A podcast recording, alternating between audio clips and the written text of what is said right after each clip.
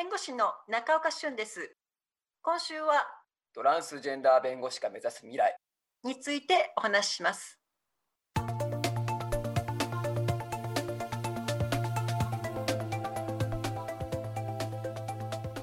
未来授業。今週の講師は男性として生まれ女性として生きるトランスジェンダー弁護士中岡俊さんです。社会的弱者のために働きたい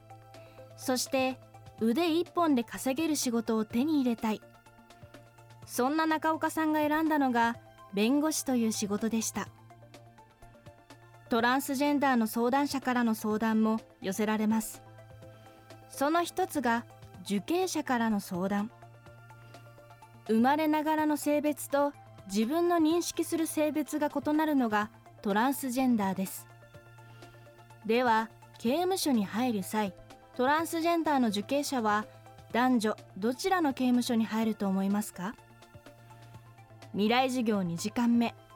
テーマは法律って本当に平等ですか？LGB と T の場合ですね。またその問題の素材が全然違うわけなんですよね。具体的に言うとその LGB の場合はあの性的指向の問題つまり恋愛対象が誰誰かっていう問題なんですけれどもトランスジェンダーの場合ですねあのその人の性の在り方それ自体が移行していくんですよね。ですからまあ男性から女性化したりですとか女性から男性化したりそういうふうになるわけなんです。でその中でですねこの刑務所の問題に関して何が問題なのかっていうと例えばその人の社会的実態としてはもうすでに女性になっているにもかかわらず、えー、男性刑務所に入れられたりですとかあるいは逆に、えー、精神的には男性であるにもかかわらず、えー、女性刑務所に入れられたりそういった問題が発生するわけなんですよね。で例えばですね、えこのその刑務所の問題っていうのはまあもちろん男性は男性刑務所。女性は女性刑務所。これまあ当然ですよね。じゃあトランスジェンダーの場合性別移行している人の場合どうなるでしょうか？戸籍がどっちかによって割り振られるんですよ。例えばあの男性から、えー、女性化している人でも戸籍が女性になっていれば女性刑務所。だけど逆に戸籍が男性のままであれば男性刑務所。そうなるんです。でここで何が歪みが起きてくるかっていうと例えば、えー、男性から女性化した人の中にもえー、例えばホルモンを打って、えー、手術をして体つきは、え、女性になっている人精神的にも女性の人だけど戸籍を変えていないすると男性刑務所に行っちゃうんですよね。で当然そこで何が起きるかっていうと身体状況も精神的にも女性なのに、えー、男性受刑者として、えー、処遇されてしまうと。当然セクハラですとか、えー、いじめですとかそういった問題起こりうるわけですよね。でそれって本当に合理的なのっていうとこなんですよね。あの受刑者っていうと皆さん悪いことをした人というふうな、あの意識があると思います。で確かにそれは悪いことをしてるんですよ。だけれどもそれによって償うべきはその罪自体であってその人の生まれ持ったその性別あるいはその性自認によってさらに不利益を被らされるっていうのはこれは不当なんですよね。まあ、ここね本当皆さんねあの